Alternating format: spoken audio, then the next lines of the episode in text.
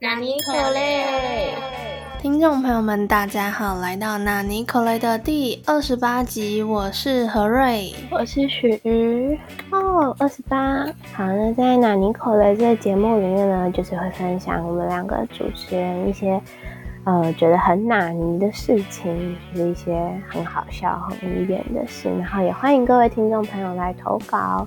只要来我们的 Instagram 拿尼可的底线 Podcast，或者是直接私讯我们匿名留言也都可以。那就马上要进入我们的第一个单元，本周拿尼可雷。本周的拿尼可雷。本周拿尼可雷的第一个分享呢，由何瑞来开始。我要分享的是之前有一堂课的老师跟我们说的故事。他就说：“同学们呐，你们廉假的时候不要出去外面拍拍照。你看疫情都变这么严重了，如果你们真的想要出去玩啊、唱歌，拜托你跟我讲，我就帮你开一个教室，让你在那边唱歌，让你唱的够。”然后我们就很无言，他就来讲一些五四三之类的，结果他居然就跟我们说，他现在真的有个教室，因为他的另一堂课的前一堂课有一个助教，然后那个助教每次都不擦黑板啊，东西又放那边，他就很生气，结果他就跑去开课的那个单位去投诉，他居然就跟那个行政人员可能就说，拜托你帮我把他赶走，他居然这样子说。然后结果那个行政人就好像也拿他没办法，就说嗯，好啦，因为你是教授，所以帮你想个办法，就是你就把那教室呢借走的话，他就不能用了，他就要换个教室这样子。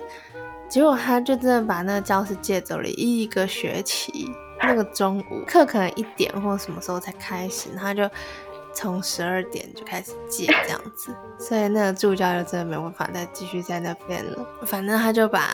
他赶走之后呢，他后来就跟他们班的同学说：“你看，现在呢，这教室从十二点开始就可以用了，所以你们可以在那边吃饭哦。”他的意思就是说，如果我们这班的人想要去唱歌的话，跟他讲，他就把那个教室呢给我们唱歌。反正是一个很瞎的故事，很有趣的教授，很有个性。对他真的很好笑哎。好，那我就来分享我的下一个。就是呢，我那天去银行办事情，但因为我永远都搞不清楚，就是银行的那些作业程序啊，所以呢，他们在做的时候就只在旁边，然后他叫我签名、叫我盖章的时候，我就做这样子。后来他在弄的时候，我就突然想到说，嗯，所以请问一下，我现在是有两个户头嘛？然后呢，他就说，嗯，我帮你看一下哦，诶。你总共有四个户头，然后我就说，诶，我我有四个户头，然后就说，呃，对，你有一个什么什么户，然后什么什么户，然后什么什么跟什么什么户，然后说，哎，我我为什么有这个四个户头？然后就说不知道哎，而且你有一个证券户，感觉是你很小的时候办的，里面一只股票都没有，你看你要不要去注销掉？然后我就说，呃，好。我待会再去办这个，很惊奇，一点钱都没有，就莫名其妙四个户头啊！凭什么？但我猜测啦，我猜测可能是有一般的储蓄的外币的证券，反正就是很莫名。四个户头听起来真的超好笑的，对，而且是同一间银行。我看到，我看到你的那个简讯的截图，真的好荒谬。那我来分享呢，我的第二个拿尼口雷非常的短，但是最近呢获得了超多人的共鸣的，所以来看看徐玉会不会也有一样的想法。还有听众朋友们，大家知道在泡绿挂式咖啡的时候，不是就把它打开，然后立在杯子上吗？接着它还有下一步，就是要把两边那个耳朵折起来，它会有一个折痕，就再把它折起来，这样子呢，它就更不会掉下去了。大家知道这个？哦，我不在，我都挂着，然后就可以冲，对吧？我也不知道，我大概上礼拜才知道这件事情，然后我就跟我朋友讲，就传图片给他，跟他说，我之前才知道绿挂式咖啡要这样子挂，他就说，天哪，不然你之前那怎么泡？我就想说，会回我这种讯息的人，一定是因为他把那两张图片看成是同一张，看不出来那有什么不一样。所以我就耐心的跟他解释说，哦，没有啦，那第二张图片是有把耳朵折起来。他就说，那我现在才知道。反正我最近就是分享了这个冷知识的资讯，给我周边的所有的朋友。现在就分享给纳尼可雷的听众。我觉得它本来就不会掉啊。哦，有些杯子的形状好像比较大或比较小，就很容易掉。然后如果把它弄起来的话，就比较稳固。哦，对，好，请你再用照片跟我们的听众朋友分享。好，那接下来我就来分享我的第三个，不是 第二个哪里可以？就是我昨天的各种小碎事。昨天下午，反正就是去我的朋友家玩哦。因为我最近都不能戴隐形眼镜，所以我就带着我的眼镜去。后来我就躺在他的房间睡午觉，所以我就把眼镜拔掉了。然后结果晚上我要去上家教，然后呢，那妹妹就拿出作业的时候，就发现嗯，我怎么怎么看不到。然后呢，我就开始在找我的眼镜。就发现啊，我把我的眼镜放在我的朋友家，所以我就这样子瞎眼的上完了家教课。而且呢妹妹知道我看不到，她就故意把字写超小，我超痛苦。很像在做智力测验，她会写完一题，然后就拿来给我看，说：“老师，你这样看得见吗？”然后我就要凑超近。然后嗯看得到，他说嗯，那我再更小一点，很屁耶，对，就很像在做实力测验。然后我就这样上了家教课之后呢，本来就是想说赚钱就是为了要买自己喜欢的东西，就一走出去家教家呢，一看手机就看到。我的代购跟我说，你想要的那件黑色外套断货了，所以我们没有办法买，要再退钱给你。然后就觉得，哦，你知道那种已经汇了钱，就已经真的觉得自己已经到手了吗？而且那件就是那个款式怎么说呢？就不是那种很常见的啊，所以就特别的想要，因为不是到处都买得到。就他竟然就这样，然后就觉得心情很差，然后还要再绕回去绕一大圈去我朋友家拿眼镜，反正就是多了整整差不多四十分钟才到家。我晚上洗完澡，然后我又突然要走到我房间的时候跌倒。还超大声！我妈在厕所里面听到，她说你还好吗？然后我说嗯还好。你撞到哪里？我就说手。她说什么？你撞到头？然后说手。对，然后我的手就有破皮，就觉得哦好惨的一天，好悲伤哦。最后有点神来一笔，而且那个外套我还还还在执着。我还没有截图，所以没有办法跟大家分享说它到底有多特别，我为什么这么想要。嗯啊，你只能期待到你的时候，我觉得不会有机会。你有机会的时候，你再见我的外套。好，那何瑞来分享第三个纳尼口雷。但我看到许的第三个纳尼口雷呢，预备要分享一个梦境，所以呢，我也决定要来分享一个梦境，多层的梦，就像在做全面启动一样，所以想要分享给大家。因为它是一个三幕剧，第一个故事呢，就是我决定呢要去排队，为了去排一个 ATM 要存钱，我家人就陪着我一起在排队，可是不知道为什么呢，前面的人就一直插队。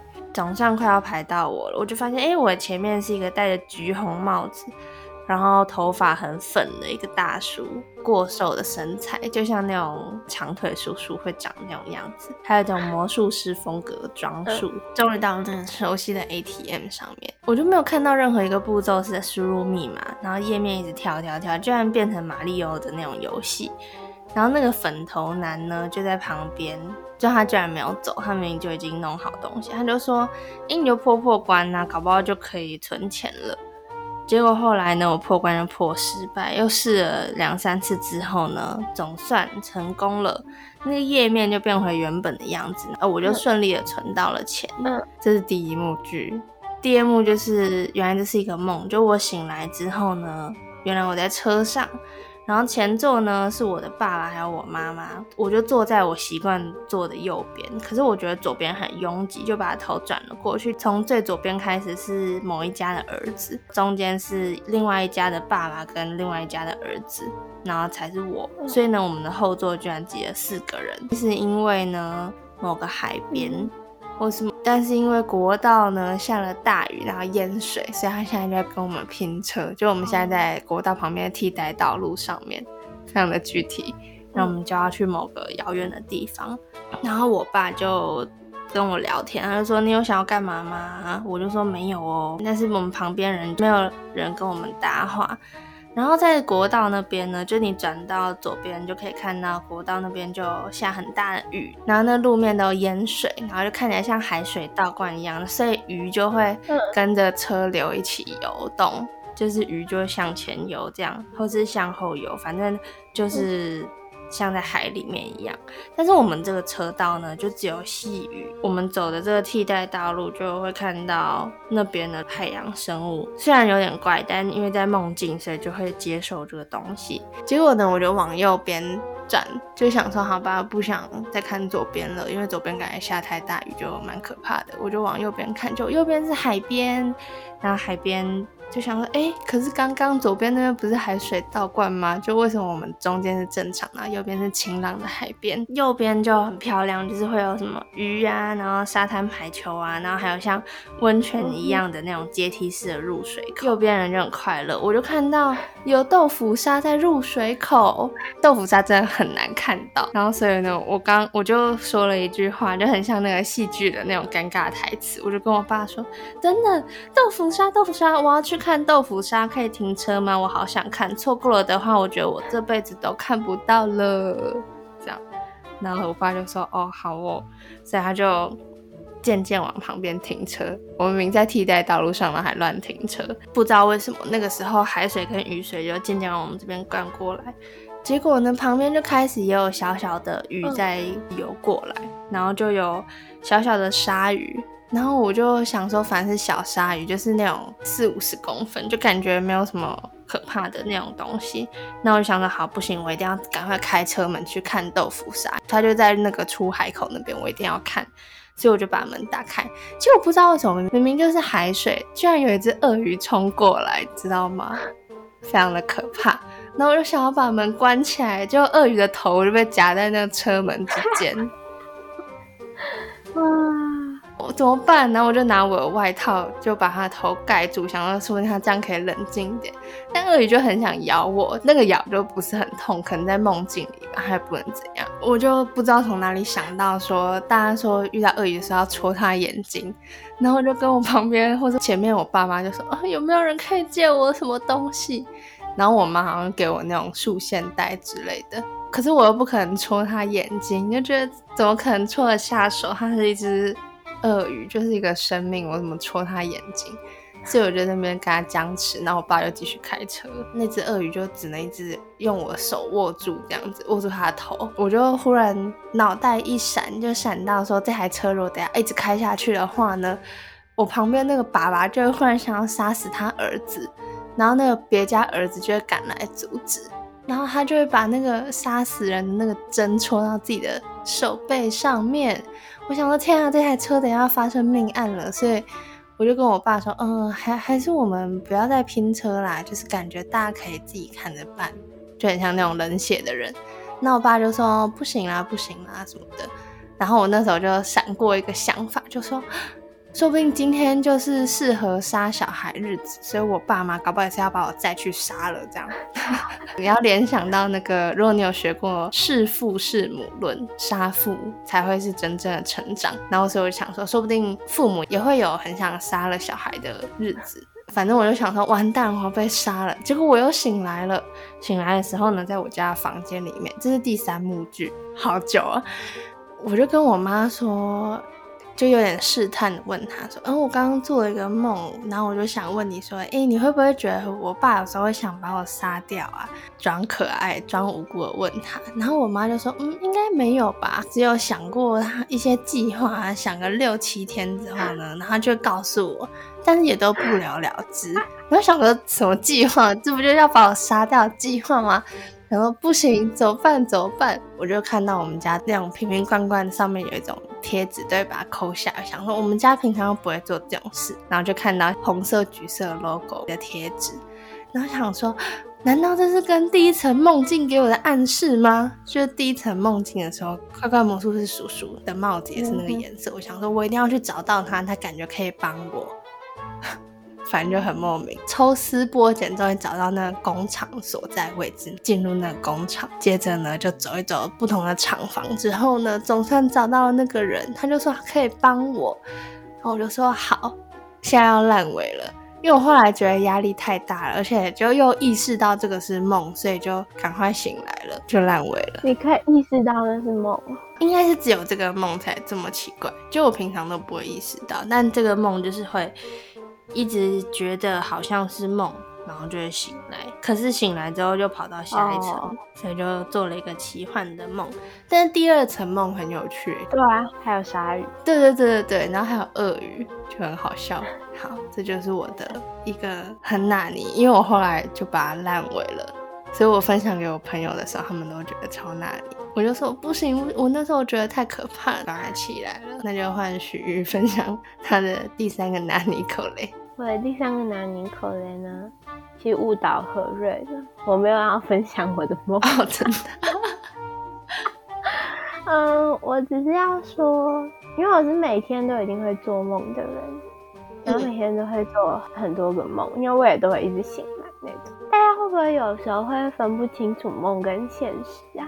我觉得我越来越越有这种倾向，有时候我现实中我会觉得，嗯，但我们上次不是有怎样怎样怎样吗？但其实那是梦。好恐怖哦！我最近就常常这样，因为梦里面太真实了，然后就会影响到我的现实，或者是比如说在梦里面呢，呃，某一个人对不起我，然后在现实中我真的会生他的气，就他超无辜，但是我没有办法控制，我就是会觉得很生气啊！对，这就是我会一直被梦影响的。那一口泪，可这可能代表说你常做这种日常的梦了，很真实，但是又不是一般会发生的，像你刚那种什么跟邻居拼车那种，嗯嗯嗯嗯，就感觉好像也可以理解这个行为，可是平常根本不会做这种事，而且一些我很熟悉的人都会变得很坏，说不定他会给你一些启示，啊，觉得很困扰，先不用。拜托让我好好睡觉就好了，真的要疯了。希望你之后可以好好睡觉，然后不要做这么多。真的，我真的不懂那种，就有的人说哦，昨天睡得好好哦，一夜无梦啊，好舒服，那种感觉是什么？一夜无梦到底是怎么样一个奢侈？一夜无梦很像小说会出现词啊，真的，我好羡慕哦。那我们要进入纳尼口雷指数 ranking，我觉得是四个户头。我也觉得，你还不知道是什么户头？对啊，而且我当下很惊讶，他还跟你说啊，是四个户头，而且有一个好像是你很小的时候的证券户，里面一只股票都没有，好悲伤，就觉得这对话也太好笑了吧？好穷啊！好，我要投给他。那我们就要进入下个单元“口雷纳尼”喽。口雷哇纳尼，在“口雷纳您”这个单元呢，就会分享何瑞最近关心的议题，还有许的 playlist，以及我们发现的酷东西、小物，或者是想要推荐的书、电视、电影、影剧等等的作品。那就由何瑞先来分享。我想分享是呢，用一句话就可以解决了。听说俄罗斯人好像真的会以为自己是在救乌克兰人，但这个当然是局限在他们那些，嗯，可能五六十岁、六七十岁的人身上，因为他们接受资讯的方式就只有看报纸，然后。那报纸可能就是官媒，所以就会变成这样子。他们好像就会觉得说自己是在救乌克兰人，因为乌克兰人好像被他们自己国家里面很激进的人给影响了，所以他们就要去救他们。所以派军就是在救，然后他们会有那些死伤呢，都是那些激进的乌克兰人弄的。蛮可怕的。另一点呢，是有些中国人真的会觉得武汉肺炎啊是美国投毒的。像我不知道大家对于这个说法，应该在刚开始新冠出来时候。就会有听说过这种吧，但台湾人可能不一定会相信，因为我们有不同的消息来源，而且大家会有自己的政治立场，所以有些人讲话就不会相信嘛。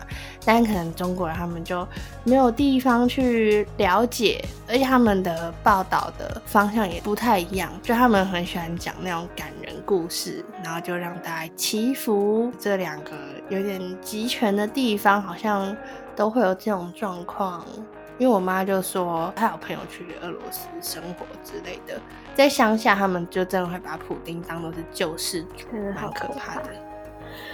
明明就是有网络的年代了，世界还是蛮多差异的。就虽然我们常会觉得说，现在不是很世界大同嘛，就感觉每个国家发展程度虽然不太一样，但也都至少差不多。可是，在集权的世界，可能就会完全不一样。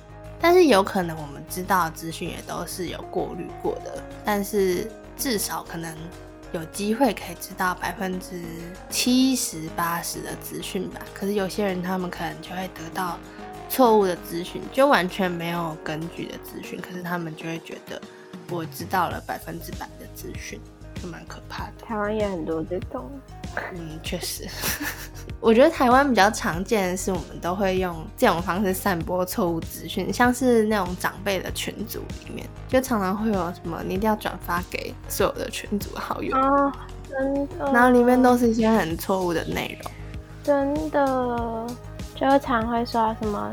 诈骗集团的最新手法，大家收到包裹什么要注意提防什么什么之类，然后就，哎呦，会觉得有点烦吧？就虽然这个内容也不一定是假的，但是就会觉得说，为什么一定要用这个手法，就是煽动人家去分享资讯，然后去传播这些内容？可能是想说，我也是为了你好啊，所以就会分享这些资讯给。你所有的亲朋好友，那你可以想一下，那个资讯，如果你本来就知道的话呢？相信你的亲朋好友，他们本来也都知道这些资讯，所以我们就不用再浪费记忆体在传送那些没有用的资讯。讲了很气，因为我刚刚把手机接到电脑时候，发现哦，手机的那个空间哦有点变少了，乱砍团，因为赖的那个容量其实占超小的，但硬要。但希望大家就是不要再传播错误的资讯，或者是病毒式传播，真的不是很健康的行为。开始很气的何瑞，好，那接下来我就来分享一下我的 playlist 吧。我的第一首歌呢，要分享的是 Without You，是 O Wonder 的歌。O Wonder 是一个英国的，有点年代，对。男友他们现在还很活跃啊，好好，OK 的啦。英国的双人乐队，对他们已经结婚了，是一男一女，所以就是一对夫妻。嗯，那他们就是会做一些歌，拿一起合唱这样。然后呢，我第二个要分享的歌是《Can't Stop This Party》，然后是一个叫做。Soli 的一个韩国女歌手，她是好像二零二零年才出道，比较 R&B 风格，她的声音很特别，非常有魅力。那接下来就到 c o r e n a 你的最后一个小环节要来分享何瑞想要推荐给大家的酷东西小物。今天要分享的呢是延续绿挂式咖啡的拿尼口雷，要在 c o r e n a 里分享品牌是小川咖啡。嗯，我知道。小川咖啡呢，就是在京都那边，然后它就是延续着以前那种沏茶店的感觉，但它这个小川咖啡是做高级的，就做那种很昂贵的感觉，所以如果在里面呢，它也会有一些高级的服务的态度啊，或者是服务的技巧，就让你觉得宾至如归。就不管你是要在那边跟家人一起，还是你要在那边读书做工。呃，办公室的话呢，他们都会把你安排到适合的位置，这好像就是他们的服务的方式。所以如果去京都的话呢，大家就是可以去去看，因为他们的独立咖啡馆也都蛮有趣的。但是小川就是他们代表性的品牌，好像就真的蛮昂贵的。接着呢，要来分享的呢，是在台湾也可以买到的小川咖啡的东西，是绿挂式的。然后它有一个讲究季节感的地方，因为日韩他们不是季节感都很明确嘛，他们可能就会觉得台湾只有夏天跟。很像夏天的冬天，就会有春夏秋冬的咖啡，然后在台湾或者是网购就可以买到。最近喝到的呢是春天的咖啡，然后春天咖啡就是超级香的，就比起秋冬，我之前有喝到秋冬，秋冬的味道比较浓厚一点，然后春天就是超香，但是没有什么味道，大家可以理解吗？就有种真的像花一样，就花也是很香，但是它可能就。是个没有什么用的东西，没有啦，好过分哦。但纯甜的咖啡就是有点这种感觉，超级香的，就会被吓一跳的香。但是喝的时候就会觉得，嗯，是一个很没有负担的咖啡，好不错，好酷，推荐给大家。然后呢，如果大家有点闲钱，而且之后可以去日本的时候。也可以去一下小川咖啡，应该会蛮有趣的。嗯，我想去日本啊，我也是。好，那我们今天的口雷纳尼就到这边结束啦，也就是我们的纳尼口雷也先到了一个段落。